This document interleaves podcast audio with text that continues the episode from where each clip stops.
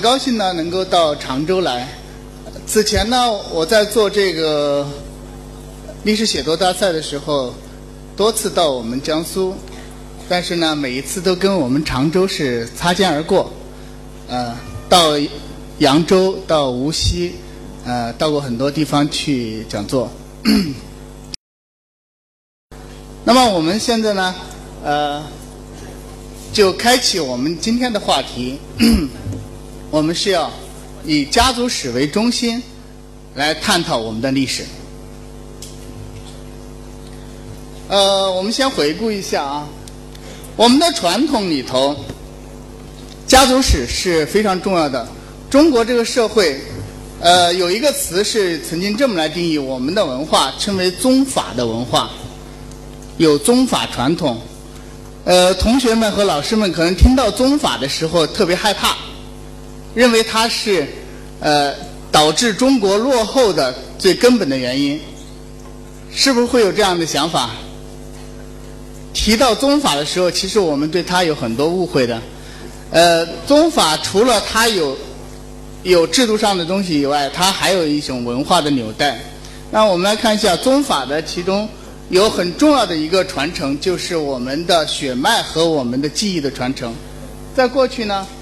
呃，我们是通过家谱、祠堂，还有呢，保存我们记忆，还有就是我们在祠堂或者在家庙里头的祖宗的牌位。有了这个东西，我们就能够记得住我们从哪里走过来，我们的祖辈是谁，我们的曾祖辈是谁，这是我们的传统。但是呢，呃，这个传统。并没有很好的延续到我们现在。那么我们想，这老人应该很清楚，什么时候这个传统被打断的？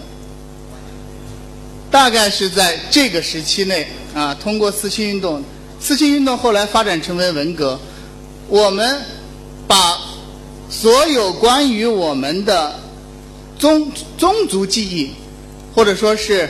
我们祖先记的东西都归入到了四旧里头，啊，是旧事物，是需要摧毁的。所以你们可以看一下，这第一个图呢，这个图用的是，呃，当时一九六六年的时候去砸孔庙的一个图，啊，有同学肯定去过曲阜去看过孔庙，当时孔庙是被砸了。然后呢，下边还有一个图呢，大家可以看到，这是。当时焚烧我们的，这是焚烧那个呃各种老的东西的，其中包括我们的族谱。呃，比较遗憾的是，呃，我家的族谱也是在这个时候被烧毁的。所以我经常呢在讲课的时候，我都会呃跟大家讨论一个特别简单的问题，就是。我都会做一个小调查，啊，就是在座的能够把自己的曾祖父名字说出来的，呃，麻烦你们举个手，可以举高一点吗？啊，呃，挺好听。我看了一下啊，一个、两个、三个，啊，还有您，嗯，呃。好了好了，大家都可以回顾一下，你们看你们周围啊，能够举手的可能百分之五都没到啊，因为我能数出来的，嗯，非常的少。好，现在我们就来想这个问题了，讲不出自己的曾祖父，除了时间很远，因为很多曾祖父是我们见不着的，只有运气好。老人又长寿，我们代际呢时间又很短啊。比如说曾祖父十几岁就当了爹了，或者二十岁就当爹了，然后他很快，这样呢也有可能。但是绝大多数人实际上和自己的曾祖父的呃重叠的时间会很短，甚至没有。这是一个时空上的一个距离。但是有没有人想过，他还与我刚才提到的这个事件？有关系，就是过去我们有一个系统的记录我们家族的血脉传承的东西，那个东西只要它存在，只要你感兴趣，只要老人愿意跟你讲，你都可以知道。可是现在在座的各位，除了我们不关心我们曾祖父以外，有很多人像我一样，你想关心你都关心不了了。对，有的东西被焚毁了，彻底的焚毁了。我们的家族又不是什么大的世家，像孔子的家族，有国家给他们这个家族修家族史。普通人家如果说在这个时候你的族谱被彻底的摧毁之后，老人的记忆只能够回推几代人，他基本上不能够推太远了。所以呢，呃，至少我现在就属于一个很很倒霉的状态，我是说不出我的曾祖父的名字的。但我希望有一天能够找到我们的老谱，再重新把它找回来。啊，那么这个记忆呢，曾经被我们摧毁了，所以今天呢，我们面对的是这样一种现实：我们对历史的认知基本上都来自于这个地方了。官方的教科书是。我们对历史的一个唯一的定义，它是唯一的版本。那你们会发现，历史是不是少了一大块？而官方的历史书跟我们有关系吗？我们学的历史书啊，除了上次我我提到的，我到无锡，这个薛福成的直系后裔，他还能历史书里头找到自己的老祖先的名字以外。我们百分之九十九的人都无法从教科书里找到我们的直系祖先的名字，这都是由大的历史事件、重大历史人物组成的一个宏大的叙事。这种宏大的叙事确实能够帮助我们建构一个时空的概念，这个王朝是怎么代际的？但是除此之外，它跟我们并没有直接的联系，而且我们从这个地方看到的东西，并不能指导我们现实的生活。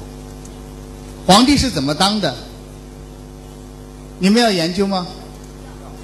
呃，要研究，但是你有机会吗？我估计你没有。当然了，我不能封死了你的所有的机会。如果你真能造反的话，啊，那么对于我们而言，这个官办的教科书叙述的历史，和我们形成了一种仰望的关系，我们无法走进去。所以呢，呃，有一位呃历史学界的一个知名的学者赵亚夫曾经说过一句话，他说：“呃，我们中学生啊，被要求学习历史。”但是，他们首先是被拒绝进入历史，因为你没有机会，啊，这就是我们现在这句话就这么说的：中学生总是被要求学习历史，但他们却总被排挤在历史之外。那么我们呢？我们想做这样一个事情，其目的就是让我们每一个人。和历史发生直接的关系，历史无处不在，我们自己就有历史。每个小朋友回溯一下你小的时候，这都是历史。上一秒都是历史。在这个过程中，我们希望大家从自己这个地方出发，以我为圆心，然后到我的父母，当然兄弟姐妹是很困难的了，是吧？啊，我们这一辈人还比较容易。那父母、祖父母，到我们身边的人，我们从自己出发去寻找他们，寻找他们走过的路径。在这个过程中，我们首先和我们的家族的建立了连接，然后我们可以跟我们周围的社会，我们的社会是具象的啊，是你的所在的街道、社区、你的学校啊等等。你通过这样的过程，你一点点的跟他们连接起来，记住他们曾经走过了什么。在这个过程中，你才有可能借助于这个向外的过程，去理解我们更宏大的社会。也就是说，教科书讲的东西，要通过我们追溯家族史或者社区史，才能够真正的和我们发生关系。大家来看一下，我是站在圆心里头的，我和亲人的关系，这就是我们今天的主题，啊，我们的家族记忆。除了这以外，你还可以探索的，你和邻里之间的关系，你和老师之间的关系，同学的关系，还有呢，现在的乡贤和过去的乡贤，像我们常州，过去出了很多知名的。历史文化名人，他们对常州都有影响。这种影响在一定程度上建构了我们现在的常州的生活。还有你和这块土地的关系，这块土地生产什么？它的传统的生产方式是什么？它留下了什么？我们能够吃到什么？穿什么？用什么？这都是我们跟它发生的关系。好，那么我把这句话呢，呃。作为我们今天的一个中心探讨，呃，我们为什么要从家族史这地方开始呢？是我们认为，对我们每一个普通人而言，我们最需要了解的，不是那些遥不可及的宏大历史。啊，我不否认我们的历史教科书的价值啊，你们要考试的时候还用得着。但是对于我们的生命而言，最关心的。或者跟我们有关的，是那些直接构建我们生命的人。我们最需要铭记的，并不是往事先贤，但是他还是应该记住啊，而是那些赋予我们生命、塑造了我们人格的人。赋予我们生命的，那当然是我们的父母、祖父母、外祖父母。但是还有一些人呢，他们在塑造我们。他可能是你的亲戚，可以是你的邻里，也可以是你的老师，甚至是你的好朋友。他们都会在这个过程中帮助我们建构一个完整的人格。他们呢是普通人，他们往往寂寂无名，没有人喝彩。他们常常是大历史的失踪者。我这里讲大历史的失踪者，就是在这宏大历史中，他们是没有影子的。嗯，甚至他们只是无差别的统计数字，啊。那么，除了我们，现在我就讲，这是我们的一个责任。对于我们周围的普通的亲人，我们身边的对我们影响最大的人来讲，他们不是社会的中坚力量，不是精英分子，除了我们。就不会有人愿意静下心来去听他讲故事，不会有历史学家专门研究他。所以在这个时候，我希望大家有一个意识，就是我们对于老人们是有一种责任的。这个责任是我们要留住他们活过的证据。呃，有很多同学参加这个比赛是因为感兴趣，确实，兴趣也是一个很好的东西。但是我想 特别说一点，在兴趣之外，我们还要意识到我们有一种责任。这种责任是，我们老的时候能够把我们已经过去了的老辈人的记忆交给我们的下一代、再下一代。这就是我们的一种责任。而且，我换一种方式来说这句话啊，这里头我们有老人家，大家也就可以理解。一个老人活到人生的最后一个阶段的时候，他的生命的轨迹，他的喜怒哀乐，却没有晚辈愿意去分享的时候，这是一种多大的痛苦！中国是缺少宗教关怀的国家，我们没有上帝来接纳我们，我们死了不会进入到什么所谓的天国去。当然，我这这里啊。要强调，就是有的人信教那是另外的事情，但是中国这个传统，我们是一直是缺少宗教关怀的。那么我们的终极关怀在哪里呢？一个民族五千多年，这种文化没有被打断过，它的生命力这么顽强，又没有一个上帝来拯救这个民族，你们觉得谁拯救了这个民族呢？有人说是祖先，我觉得可能有一定关系。实际上是这种记忆的传承。我一开始就提到了，我们是一个宗法的文化。宗法文化其中很重要一点就是我们要把血脉关系作为我们最重要的一种关系。呃，小一点的同学还没有学到这个课文，大一点的人应该都学过愚公移山，对不对？呃，有没有哪位能够告诉我，这个愚公为什么能够呃面对一个特别大的山，自己一辈子或者几十代人都挖不穿的一个一个山，他能够坚持不懈的挖下去？你们觉得愚公的精神有没有一个更深邃的解释？大家记得他回答何取智叟的时候是怎么说的？他说：“我死了，还有儿子；儿子死了，还有孙子；子子孙孙，无穷尽也。”这其实这种回答只能是中国这个文化的人敢于回答的，因为对于中国这种人来讲，他就活在自己的血脉传承的记忆里。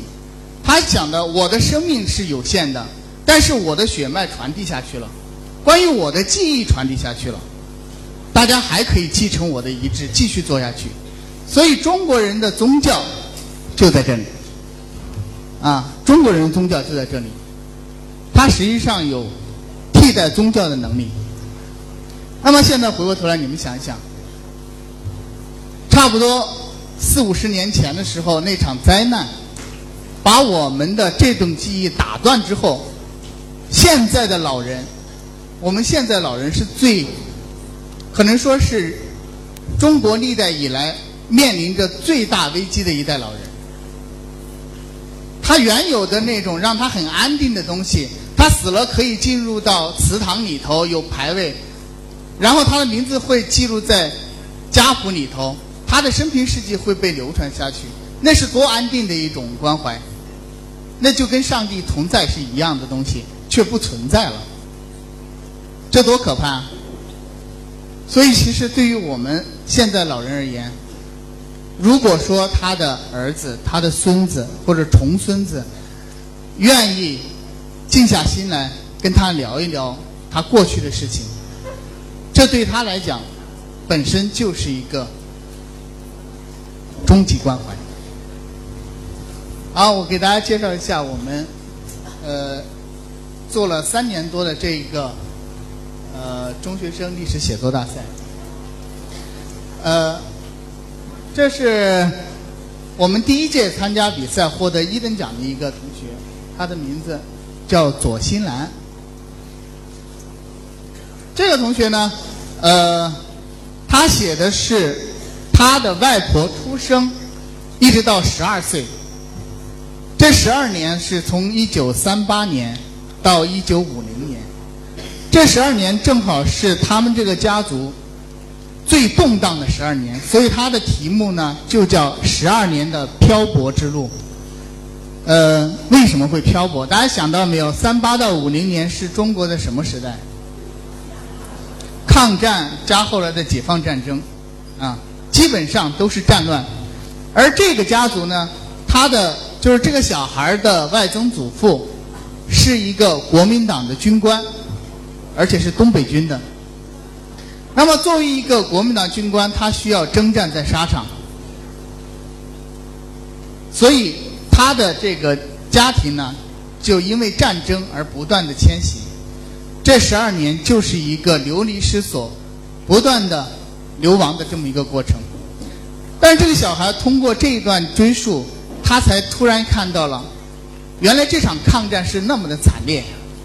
原来我们认为一点都不努力的国民党，却是真正的中流砥柱，真正的中流砥柱。这些人都是真正的民族的英雄。那么，同样，他们他讲述了这段历史之后，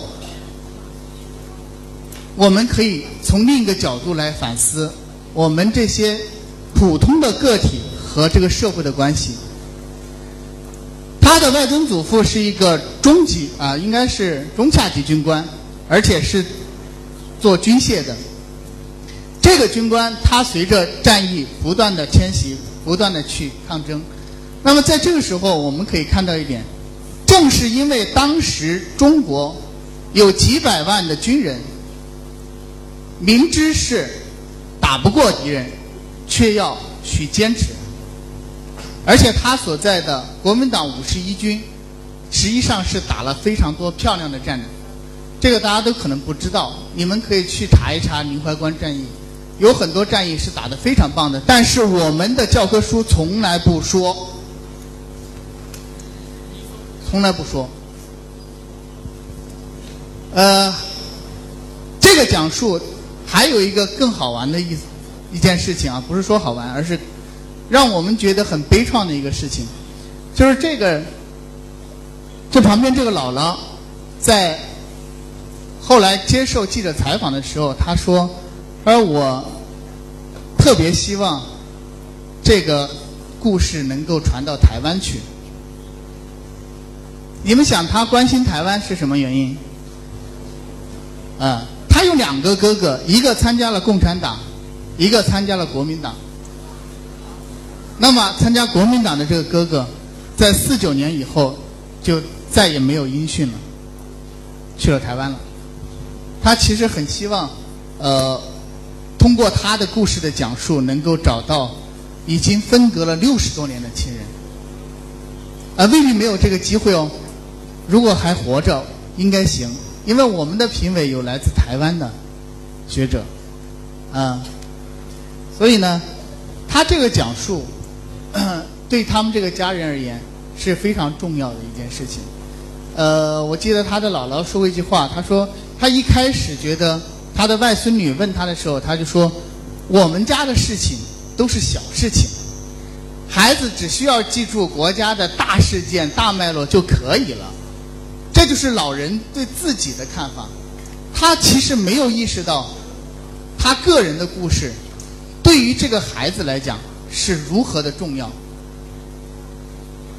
甚至对于这个社会而言也是如何的重要。直到做完了之后。啊，这个老人家真的是面对镜头的时候止不住哭泣。他是这个孩子记录下来的东西，就让他的生命重新走了一走了一圈。六十多年前、七十年前的事情历历在目。所以我觉得这个老人家后来就说：“他说，呃，他觉得他的孩子在这个过程中真的是。”变得更懂事了，更体贴他了，而他自己呢，也很也很受感动。然后我们再看下一个，这位呃叫雷宗新的这个男生啊，是山东师范大学附属中学的一个学生，他也是第一届大赛的一等奖的获得者。呃，这个小孩子特别有有趣的地方是，他最开始。想要参加这个比赛，是因为他从老辈人那里知道他们家曾经扩过，啊，呃，就是他有一个他的他的外婆的祖父，应该称为自己的外高祖父了，是原来青岛市政府的秘书，啊，在青岛他是有两层的小洋楼，有房有车有司机有保姆。啊，这在民国时候确实是一个大家族，啊，一个显赫的家族。所以他就想，他的外高祖父应该是有故事的，于是他就去找他的姥姥。他姥姥说：“呃，我的祖父去世的时候呢，我很小，所以我讲不出来。你要问的话，应该去问我的叔叔，就是他的三太公。”结果。他把这个想法告诉他三三太公的时候，他三太公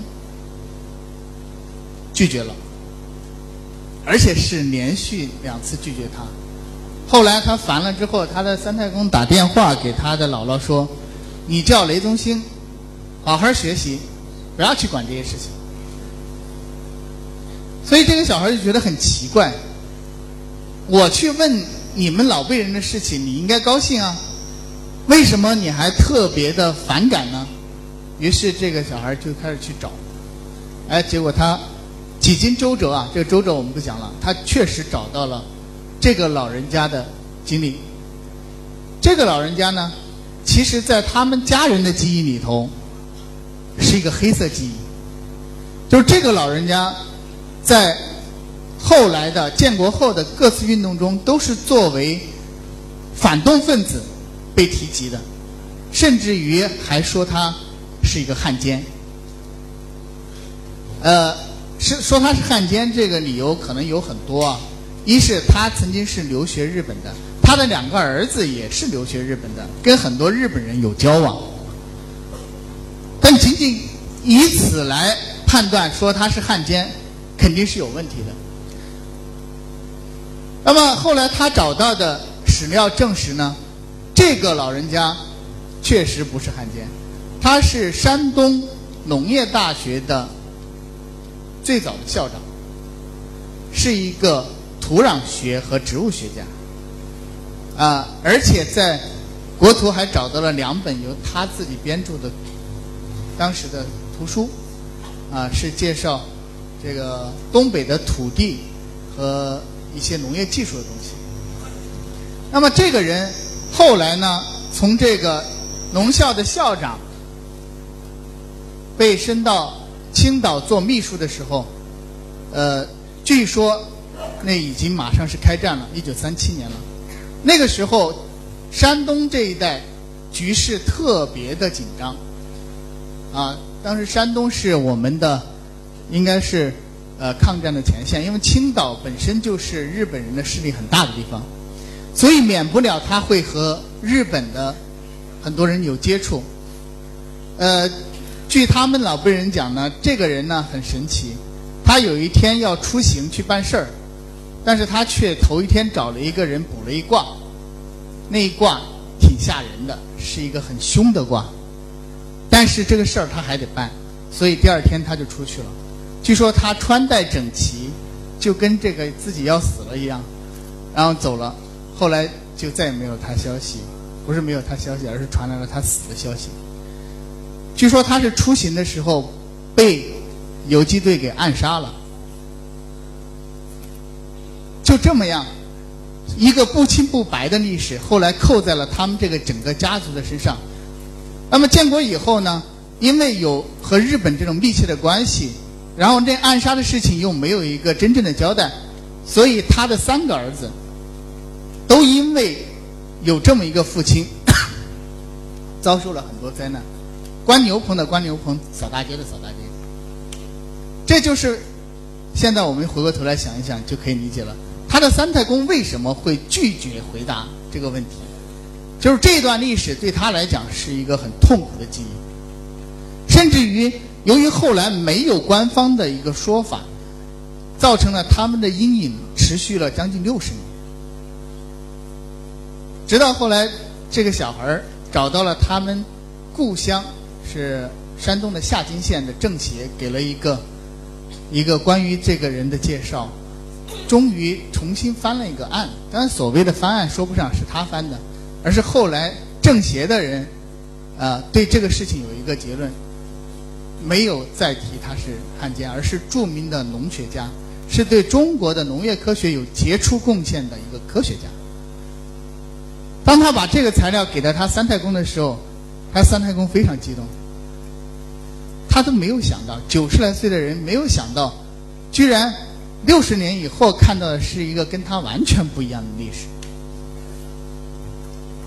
然后做完这个事情之后，呃，他们这一家本来被打的了分崩离析了，结果后来呢，呃，第二年这个消息所有家族成员都知道了，因此呢，在第二年的清明节的时候，这个家族的人都到了。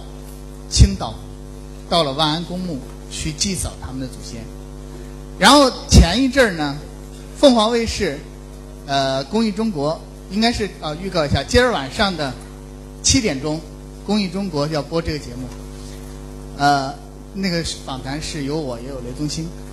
原来雷宗兴这个人呢，还参加了比赛还不够，他还想知道自己老祖先的情况。结果在这个时候呢，他就回到了夏津这个地方，去找老国家的历史。哎，还真有新的东西发现了，就是他在明代的一个祖先，这个墓被盗了，然后后来他们去去重新整理的时候，在那里看到了他的外高祖父给这个老祖先提的碑，啊，那个碑已经被发掘出来了，有很多文物出现，而他的老家的这些人呢，也通过这件事情，啊，受到了很大的一个激励。因为他们已经有半个多世纪没见过面了。当时他的一个呃叫姨姥姥吧，当时拉着我的手说：“李老师，你们做这事儿太有意思了。”啊，雷东新做这事儿就刺激到他，他就说：“我要把郭家的整个历史梳理一遍。”这个老人说：“我人生的最后一段就是要把国家的历史搞清楚。”呃，这个同学呢，是一个广东的，广东清远的一个同学。呃，第一届大赛时候，他没有获奖啊，但是我去讲课的时候，当时人也不少，他们学校培训时候大概有三百人。呃，讲课的时候，我当时就提到一个问题，我就说，呃，大家去反思一下，呃。那些每天和我们在同一个屋檐下、同一个饭桌上吃饭的人，啊，一起看电视的人，你真的是了解他吗？会不会他们就是我们最熟悉的陌生人？当时这个小女孩特别疑惑，下来她找我签名的时候就说啊，说李老师，我觉得这个事儿很有意思，但是我我我不太理解你的想法。然后后来我。已经离开这个地方走了大概半个多月了，他就在网上找到我说：“李老师，呃，我发现你说的话是对的。”那当时我就很疑惑啊，我说我讲了两个小时，我说的话应该是有很多的，你觉得哪句话是对的？他说我，你说的是他们都是我熟悉的陌生人，那我就说你肯定回家去做点什么事儿吧。他说确实，啊，因为好奇。啊，他回去了，也是想参加比赛。他回家去呢，呃，去采访的是他的曾祖母，他的曾祖母已经快九十岁了。这个老人家，呃，跟这个小孩子平常从来不会多说话的，老人家耳朵也背了，而且他讲的事情小孩子也不喜欢，所以呢，他们从来不会有交流。但这一次呢，他。终于下决心去问的时候，他就发现他的这位曾祖母这一生非常坎坷，小的时候还被人家啊给送走了，养不活啊，是个女儿，就是他活下来就成了个问题，就是这一辈子经历这么多坎坷才活下来，才延续出这么多后代，所以他当时就说，他通过这个调查，他才意识到。原来我对我的曾祖母是茫然无知的，然后完了之后，我又多问了他一句话，我说：“呃，你去做这个事情啊，呃，你有没有感觉到你的曾祖母有什么想法？”他说：“很奇怪，呃，我问了他两次以后呢，我的曾祖母在村子里啊，逢人就说我们家慧姨懂事儿了。”你们觉得她怎么就懂事儿了呢？难道仅仅仅是问了她的历史吗？我觉得问了她的经历肯定是一方面。刚才我提到了，这对老人家而言就是一种终极关怀。他终于能够把自己的生命用这样的记忆的方式传下去了，这我觉得是一方面。但是还有没有别的变化呢？当时我就让这个同学啊，我就说。你没有发现你自己发生变化了吗？他说：“我我实在没有为他做什么事情。但是要说有变化的话，最大的变化就是他是他们是封闭式教学啊，两周回一次家。他说我再次回家的时候呢，跟过去真有一点不一样。不一样的地方在于，他过去回家，放下书包就去找自己小伙伴去了。但是现在他回家，他却觉得自己走不出去了。他觉得他应该多陪一陪这个老人。他说有时候陪他还能说说话，有时候都不说话，没话可说，但是就跟他坐在一起。那我说这就够了嘛？我想老人家应该很懂得这一点。这个孩子是变得懂事儿了。然后，那么我们看一下家长吧。呃，在我们这个活动中啊，家长对这个事情其实更有时候比学生更投入。这个学生家长呢是安庆一中的，其实他是他是一个语文老师。当时他的孩子交过来这个作品的时候呢，我是给他做了一一的呃回应，指出了他在调查过程中有什么问题，写作中有什么问题。非常详细的给他回复了，然后这个语文老师就说过一句话，他说：“我当语文老师给孩子们批语文作业都没有这么用心过。”然后他特别特别受感动，而且呢，因为他们家调查的是，呃，这个孩子的一个曾祖父。那这个人呢，是当时抗战时期安徽的安徽省财政厅的一个科长，是一个文化人，而且也是一个非常杰出的一个，呃，说不上是一个政治家，但是在历史上还是留下了很多印记的人。那么通过这件事情呢，呃，他找到了这个老先生的墨宝，因为他是个书法家。他的有很多书法作品，现在在网上有拍卖。他找到这些东西之后，把这些资料整理完了，发给了十个家庭，就是这个老人家繁衍出来的十家人。然后这个小孩呢有一个计划，说他每年写他家族的一个老人，直到他把这个家族史写完。啊，这个孩子叫邓云熙。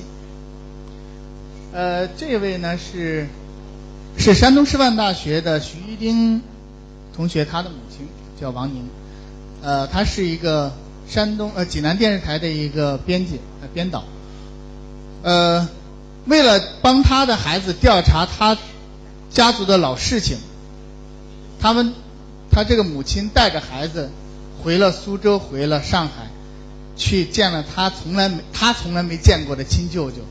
就是这个母亲啊，从来都没有给自己的亲舅舅见过面，因为这个事情他才去了。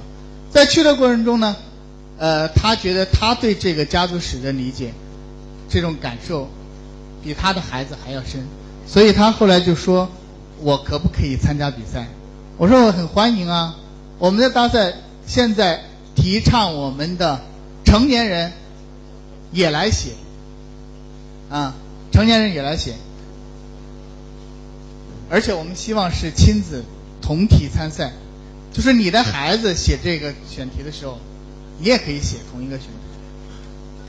呃，现在他是我们的志愿者，啊，所有到山东去的活动，他都会帮我们去做。呃，也介绍一下，因为有一些老师在嘛，呃，老师呢？这两个老师都是我们第一届大赛的优秀指导的老师。这旁边这位呢，呃，陈思红老师是金华四中的，浙江的。呃，他呢去参加这个活动的时候，你可以注意看啊，他一开始是很忐忑的，因为他们学校的福利是什么呢？是那个暑假可以到内蒙古草内蒙草原上去玩儿。然后当同事们都要去的时候，他却一个人拎着包就到了北京，去参加我们这个非虚构写作的一个培训班。实际上，这个培训班是呃一个夏令营，是给老师和学生们准备的。那么他当时就觉得所有人都不理解他这个行为，但是在这五天里头，他见到了很多很多的专家和学者，呃，也见到了很多很可爱的人，所以他当时这么说他的总结啊。而我们忠实的记录历史真相，我不说话，历史在说话。当我们引领孩子们用稚嫩的指尖去触摸有温度的历史，当越来越多的真相成为越来越多人的常识，一定会有更多的孩子成为有责任、有担当、有独立人格的真正理性的新公民。他这里头提到了新公民的建设，实际上这个活动来讲。我个人从一开始就希望他能够为我们培育新的公民人格。我们孩子们，如果你们呃在家里头，你们一定会父母、祖父母都会要求你们要关爱别人，要换位思考，对吧？要孝顺。但是呢，你们有没有意识到这种？让我们去推己及人、换位思考这种要求，很多时候我们根本就做不到。我们心情好的时候会关注一下身边的人的想法，关注一下他们的情绪，但是当我们心情不好的时候，我们根本就不会去关心。那这里头就遇到一个很现实的问题，啊，这里给大家做一个小的探讨。在最早的时候，我小的时候，我们只知道“爱”这个词是一种态度，是谁对谁的态度。然后到后来呢，我们才终于理解了，爱不仅是一种态度，它还是一种能力。爱是需要有能力的。那么现在来讲，同样的一个道理，我们能不能够去推己及人、换位思考？它也不仅仅是一种态度，不仅仅是说我们要主动的去关心别人，而是我们要有一个机会，我们要真正的能够走到别人的世界里头去，经历一次他的人生，在这种情况下，我们才能拥有这样一种能力，这种能力才是我们需要的东西。所以，孩子们，如果你们真的用心的去听过老爷爷奶奶、姥姥姥爷。讲一段他们所经历的人生之后，你会发现你能理解他了，因为你们有了共同的记忆，你分享了他的经历。所以呢，老人们，你们在教育的时候，我们的家长们教育的时候，不要过多的去讲你应该怎么样，你给他一个机会，让他真正的去实践一次，比你说一千句、一万句要好一万倍。啊，我就说这一点，这很多孩子其实已经证明了这一点。呃，这个活动呢得到很多专家学者支持。呃，我给大家介绍一个，呃，这位叫钱刚的老师。那么钱老师呢是一个特别好的一个记者，他做了几十年的记者，报道了很多有价值的事情，而且他有一个代表作叫《唐山大地震》啊。如果大家要了解唐山大地震，一定要读这本书。那么钱老师呢，知道我们在做这个事情之后呢，他给我们的孩子义务做指导。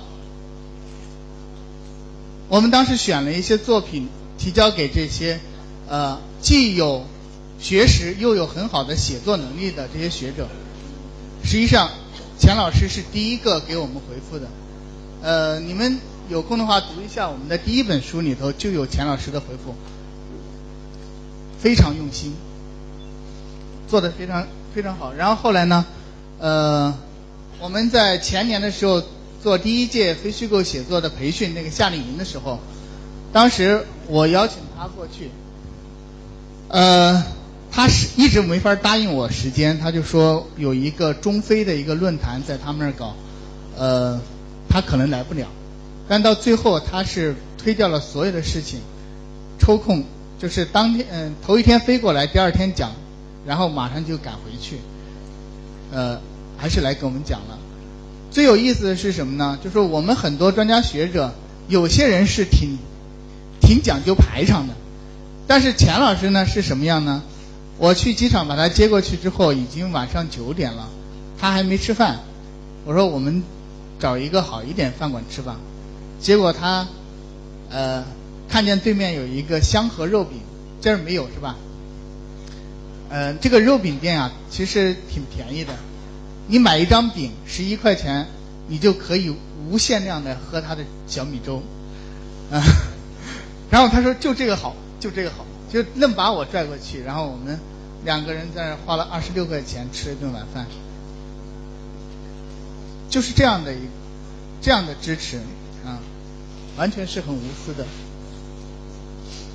然后这位学者呢，呃。叫沈志华，呃，将来你们你们要了解冷战史的话，就批就谁都躲不过这个人，他可以说是现在我们全世界研究冷战史最权威的一个人，啊，这个人也很坎坷啊，他曾经经过商，然后赚了钱之后，他就大量的去收购东欧、美国、中国的。这种冷战时期的档案，特别是因为东欧和和这个苏联解体以后，大量的档案实际上是可以解密、可以流露出来了，所以他就花了很多钱去收集。现在他在呃上海的华东师范大学建立了一个冷战史研究中心，他存的档案是全球最多的。现在美国人研究冷战史还得到他那儿去复印资料。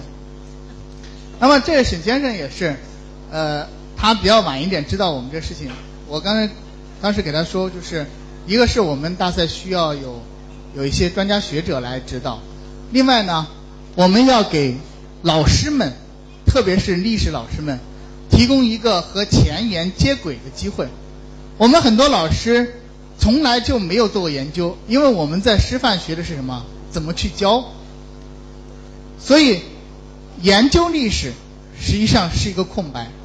而且很多老师呢，忙于事务，读书的那个量也变少了，特别对于前沿的史学的跟踪也是不够的。所以当时我提出这个要求，我说你能不能来给我们老师们讲讲课？呃，他非常痛快就答应了。然后我们去年呢，呃，在北京四中，是我原来原来当老师的时候待的地方，我们在那里要搞这个培训。呃，当时呢，沈老师已经到了学校，而且那个学校正好是他的母校，北京四中是他上初中的时候的母校。到了之后，突然一下就来了一个电话，说这个讲座不能搞了，不能搞了，是有关部门打了电话。就是当时沈老师觉得很奇怪，他说我讲朝鲜战争。这个话题在任何地方都讲过，为什么在这儿就不行？他当时特别特别难以理解，呃，所以他当时说是不是因为我的身份问题啊？他说不行的话，那我不讲了，换一个人讲吧。然后后来沟通了之后也知道，换谁都不能讲了。那怎么办呢？将近一百的老师，那么多老师来了，有的人还从。从山西啊这样的地方，天津这样的地方跑过来了，我不能让老师们说你们回去吧，嗯，所以当时很应急的条件下，我在附近找了一个会所，然后让大家徒步走过去，在那里很简陋的环境下讲这个课。当时在路上的时候，我就问沈老师，我说，呃，这个事儿对你对你有影响吗？他说，我其实连讲的讲的兴趣都没有了。确实很受影响，但是当老师们都坐下来以后呢，沈老师调整的非常，很快他就调整了，然后这课讲的特别精彩，老师们在跟他互动的过程中也学到了很多东西，所以你可以看到，就是这些学者他为什么愿意支持这个事情呢？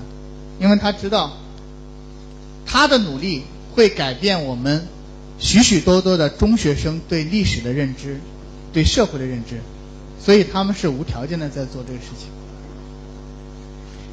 呃，这个比较有趣啊，这个这个胖胖的小伙子，现在是我的同事。但我们最开始做做这个培训的时候呢，他是因为我们有有五个名额是给社会开放的，他就主动申请来听课。听了几节课以后，这就是他当时站起来一说话，完了之后说：“李老师，我来这儿，其实很想，很想的一件事情是，我想到这儿来工作。”我当时也说，我们是需要有工作人员，但是我了解了一下他的工作，他原来是，呃，中国广播网的网络工程师。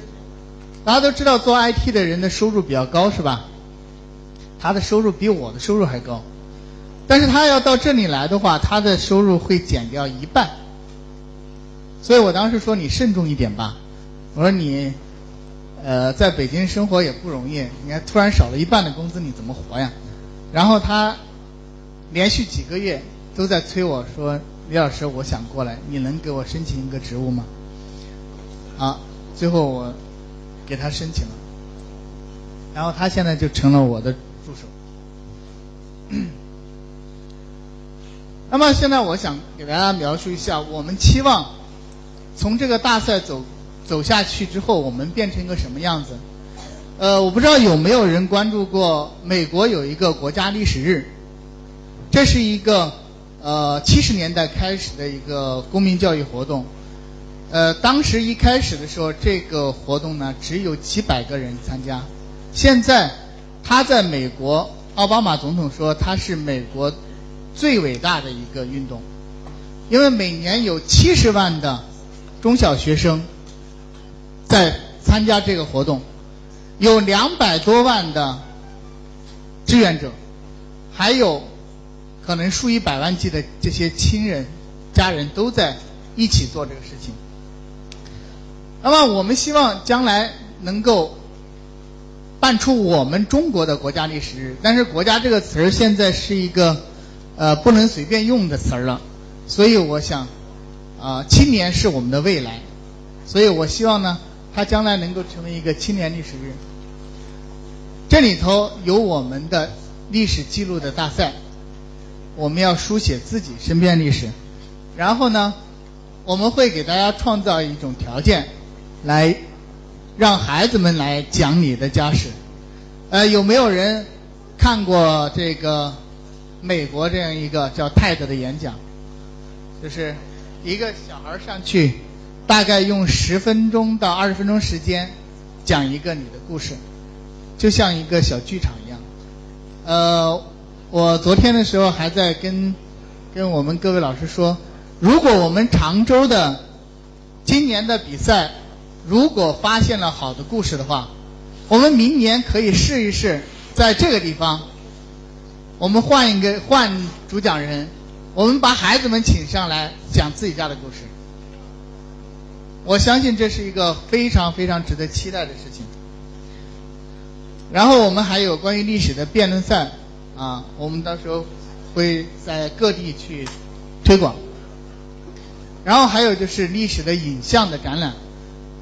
我们的老照片，我们的孩子们做的纪录片，还有呢，音频的，我们的采访的录音，我们老人家的录音是可以保存下来的，这是非常珍贵的史料，我们都愿意给大家保存。到时候呢，我们把它整理起来，把它做成我们的记忆库。然后还有就是民间的这个文物收藏，我们有一些老辈人。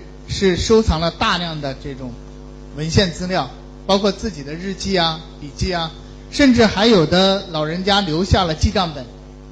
我们有一届第一届比赛，无锡的一个小孩他写的是他们家的那个他爷爷的记账本那爷爷的记账本有什么用呢？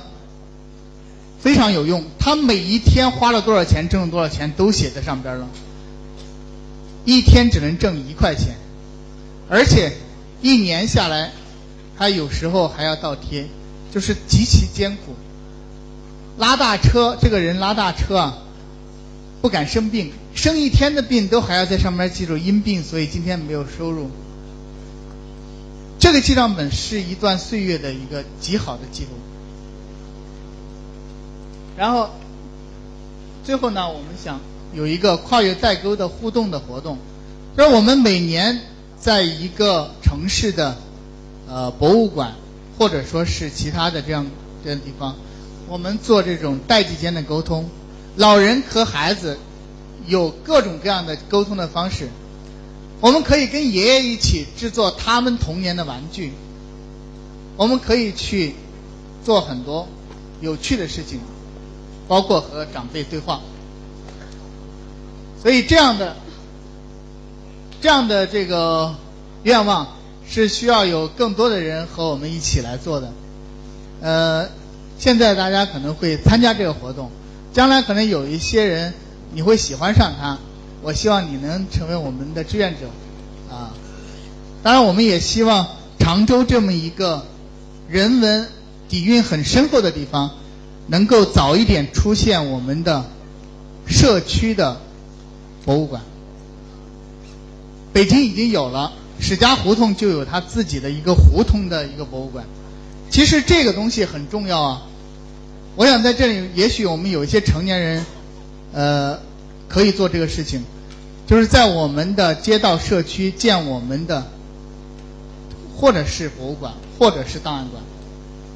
我不知道大家看美剧的时候有没有注意到，美剧里边，呃，经常会提到一些恐怖事件，然后可以追溯这个镇两百年前的档案。就是这个镇呢，它有一个地方能够记录它两百年来每一个生活的人的材料，这就是它的文化。这就是历史的力量。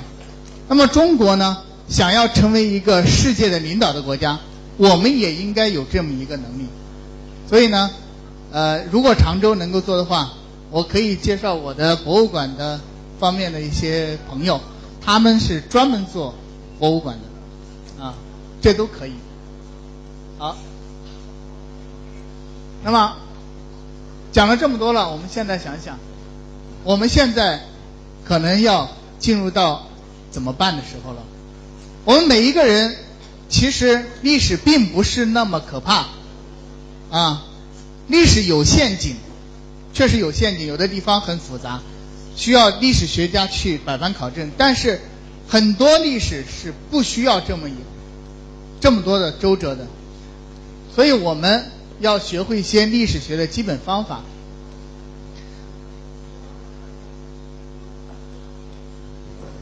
我们做这个工作，既然是写作，它就不是呃事无巨细的家长里短的所有东西都记录下来，因此它是需要有一个好的主题的。我们要写成一篇文章，所以我们只能讲我们老辈人的一段最有历史意义的这样的故事。这就涉及到我们选故事的一个方法。怎样才能找到一个好的故事呢？呃，这里头同学们如果有小朋友，你们喜欢语文的话，你们也可以从这里学到一些写作的一些方法。呃，在这插一句话，就是有一个著名的学者啊，一个作家叫张颐和，他写了一本书很有名啊，就是《往事并不如烟》。在两年多以前，他在微博上说了一句话，呃，可能有些语文老师挺不喜欢他说这话的。他说：“我们国家用了六十年的时间，语文学科做了一个最伟大的工作，就是彻底摧毁了我们中学生讲故事的能力。”啊，大家可以去反思一下，我们是不是这样的语文教育？那我希望我带给大家是另一种东西。那么找找故事，找故事有不同的找法。记者找故事有可能是根据事件来的，但是我们找家族故事其实不用这么费周章，大费周章。我们需要做的就是画出自己的家族树。家族树怎么画？我给大家示范一个啊，因为我不知道你们的家族树是怎么画的。嗯，这是一个最简单的图示，就是父母、子女这样的关系啊。这样来绘制，那可以看到我是处于最下端的。我有两个姐姐，然后我的父亲、母亲，我的祖父、祖母，还有我的外祖父、外祖母。这就是我的家族树。画家族树是在梳理我们和亲人的关系。在梳理关系的时候，我们就会追问，会问他们，老辈人会告诉我们他们的人生。所以大家张口去问一下，老人会告诉你，他们人生中最重要的经历。那我我也问了，你看我的祖父死的多早啊？我祖父已经过世了五十多年了，对吧？待会儿我会告诉大家那个年份意味着什么。呃，我的祖父是曾祖父的长子，我曾祖父两个儿子一个闺女。作为长子，我之前已经提到过，长子是有在原来的宗法社会里头，他是要承担很重要的家庭责任的。这个家族的衣钵首先是长子来继承的，所以呢，他经过这样的环境教育呢，他成为一个标准的长子。是一个呃循规蹈矩的，但是也比较负责任的一个人。但是他的弟弟就是我的二爷爷就不一样了。他的弟弟呢，呃，得到自己的父亲和哥哥的照顾，所以从小就属于那种呃想干什么就干什么的人。大家也知道啊，这是小儿子的特性。小儿子就是敢突破。呃，我这个二爷爷呢，读了点书，比我的爷爷读的书多。然后呢？可是那个时候读书也并不能够找到很好的工作，所以他后来成为当地的一个混混。你们知道混混在当时是什么身份吗？我的老家在四川，在宜宾，这个地方是呃著名的大地主刘文彩起家的地方。呃，这个地方呢有一种江湖文化，就是所有男人想在这个社会上行走的话，就必须拥有一重身份。这个身份就是袍哥，啊，要拜码头的，拜在哪个码头排什么辈儿，哎，这个东西很重要。我的二爷爷就是这么一个袍哥，而且他在他在我们那个小镇上是是一个风云人物。然后后来他觉得这个小镇小码头实在是不好玩，啊，不能够实现他的更大的梦想，所以他带着一些兄弟呢去。响应当时国民党的号召，要垦殖边疆。其实呢，他去做了其他的事情。他跑到我们四川西部的峨边这个地方，这好像是彝族待的地方了。到那里去一个大山里头，确实垦殖了一大片土地。呃，但是呢，他垦殖的土地种的粮食很少，种的其他东西比较多。你们猜是什么东西？对。罂粟就是鸦片 啊，这个人呢，二爷爷出去了，他走之前他已经有有家室了，呃，生了两个孩子了，但是他跑到那儿去有钱了，他又在那儿又又成了家。这个消息传回来之后，我的曾祖父觉得脸上无光，所以呢，叫我的爷爷一定去把这个小儿子给揪回来。我爷爷真的就去了。去了，结果他根本就说服不了他的弟弟，结果还在那白白的干了半年长工，哈哈最后是失败了，没回来。那么他回来以后，那个时候已经到四十年代的后期了。这个时候呢，呃呃，家里是这样一种状况，我的爷爷，可是我的二奶奶在带着几个孩子。所以同一个屋檐下有两家人呢，其实不好过日子。当时就提到要分家，要分家呢，我爷爷其实挺好。我爷爷是这样的，他就说，那我还是照顾一下这个，相当于孤儿寡母了啊。呃，然后他就让出了那个大房子，自己到另一个地方去盖了草棚，然后去白手起家，开始生自己的生活。然后这个特别有趣的是什么呢？后来我问了一下才知道，我的大姑妈告诉我，我爷爷其实有小心思，他让了房子，但是他多要了地，就是让房子的人可以多要一点地，所以呢，我爷爷对地可是有热情的啊，他喜欢地嘛，所以他他多要地。然后呢，在那几年里头，我的爷爷特别好的一个老农民，他干活比谁都好。家里头的地比较多，要请长工。呃，奶奶跟我讲，那个长工是一个类似于猪八戒的人，嗯，就是个头很大，然后能吃。他一个人能吃我们一家人的那么多量，但是他一个人干活能够顶三个人，起码顶三个人，所以大家还是愿意用他。长工在我们家来干活的时候，必须吃白米饭，甚至还得要有一些好的下酒菜。但是我的爷爷奶奶吃什么呢？他们吃的饭从来都是掺了萝卜、掺了什么其他红薯啊等等这样的饭，从来没有吃过真正的白米饭。就是靠这样的方式，我爷爷攒了确实很多很多粮食。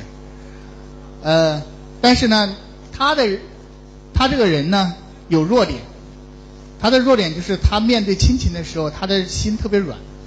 嗯，原来我只知道我有一个四爷爷，这个四爷爷不是我的亲的四爷爷，他是一个游手好闲的人，家里家徒四壁。但是二十郎当岁的时候呢，他也想成家了，所以他来找我的爷爷说，呃，说我我看好了一门亲，想要娶媳妇儿，说那个作为哥哥，你能不能帮帮我？当时我的爷爷呢，也是属于那种脑就是心里不过事儿的人，他就说你不就是办个婚礼吗？那好了，我家里也没什么闲钱了。就是粮仓里边有粮食，你可以弄点粮食去，先把这个婚礼办了吧。然后第二天我爷爷不在家，啊，但是第二天的情景呢，把我的奶奶给吓了一大跳。就是第二天来的人大概有一二十个青壮年，一二十个青壮年能担多少东西呢？就把我们家的粮食给扫了个，差不多扫了个光。原来是我的四爷爷连。所有的聘礼嫁妆的相跟相关的所有东西都没有，他需要拿这些东西去换钱，然后才办这事儿，就把我们家扫荡了。那我想，呃，光这一点是不是还不是最关键呢？今年的春节，我的三个姑妈和我的爸爸坐在院子里聊天的时候，我才知道，原来除了我有这么一个四爷爷以外，我还有一个更亲的叫三爷爷。这三爷爷和我的爷爷是叔伯兄弟，他所有的钱都是借的我们家的，但是他后来一分钱没还，包括我那四爷爷也一样，他赖着不还，最后还说如果我还了，你就是个地主。那么为什么会还了就是地主呢？是因为在临近解放的时候，我爷爷相中了一片地。那片地在我们当地相当好，在一个小学的下方，大概有四十多亩地，都是特别好的田。如果他们我的两个爷爷，一个四爷爷，一个三爷爷，任何一个人还钱，那块地就属于我们家。如果他真的属于我们家，那我的爷爷可真就是个地主了。啊，就是这样一种情况，他差一点成了一个地主。他即使成了个地主，我想他也是因为勤奋的。劳动而成为地主的，不是靠剥削来的。但是很遗憾的是，我的爷爷后来是在大饥荒中死亡的。呃，有没有人知道大饥荒？呃，因为我们这儿太富庶了，就是那次大饥荒，我们江南死的人比较少，有三个省份死的人特别多，他们分别是四川、安徽和河南。四川的死亡人数应该是保守的讲在一千万人以上，很不幸啊，我的爷爷是其中之一。呃，当时我记得那个时候，啊，大饥荒的时候，也有一些人偷偷摸摸去偷一点地里的东西，但我爷爷是比较胆小的，所以他呃没有办法去做这种事情，而他自己又是一个比较重要的劳动力，在。生产队里干活，他也比别人更卖力，所以他消耗很很大，到最后他的身体就不行了。他死的时候这个时间点，呃，很多人认为就是说他稍微稍微要聪明一点的话，他能够活下来。一九六一年的初夏的时候，当时说是稻子开始扬花的时候，我的祖父就不行了，因为他是反复水肿，他的身体完全不行了。所以当时被收治到我们有我们镇上有一个水肿医院，现在大家能见到肿瘤医院，却再也见不到水肿医院了。那么水肿医院是干什么的呢？其实水肿医院没有药，它有的就是政府拨了一点儿，拨一点糙米在那儿，拨在那儿干什么呢？就是把这些马上要死的人收治在那个地方，每天抓一点米熬一大一大锅粥，那个粥呢，其实只是有一点点米饭的影子，啊，就是让他们在临死的时候感觉自己不是饿死的，喝点这种清汤粥就死了。